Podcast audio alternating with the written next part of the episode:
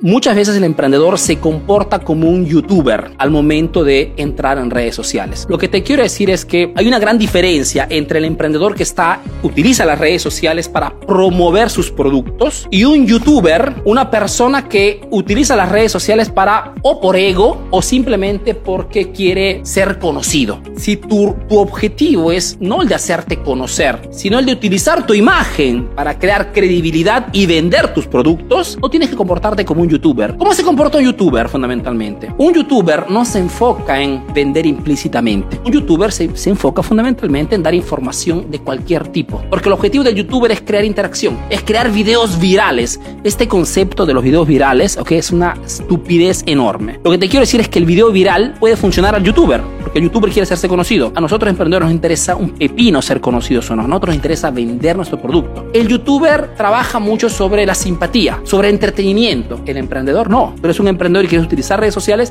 tienes que enfocarte en dar información de valor sobre cosas que tengan que ver con tu producto tu servicio. El youtuber se enfoca fundamentalmente en cosas que a nivel de emprendimiento no tienen nada que ver. Nosotros emprendedores no ganamos dinero por la cantidad de visualización que tenemos, a diferencia del youtuber. Sin decirte, lógicamente, que la, el 99% de, de youtubers que hacen videos chistosos o entretenimiento, ok, se mueren de hambre porque ganan poquísimo. Es un business, un negocio que no le aconsejo a, ningún emprendedor. Puede ser una experiencia, pero si tu, tu objetivo es vender a través de las redes sociales, el objetivo es totalmente distinto.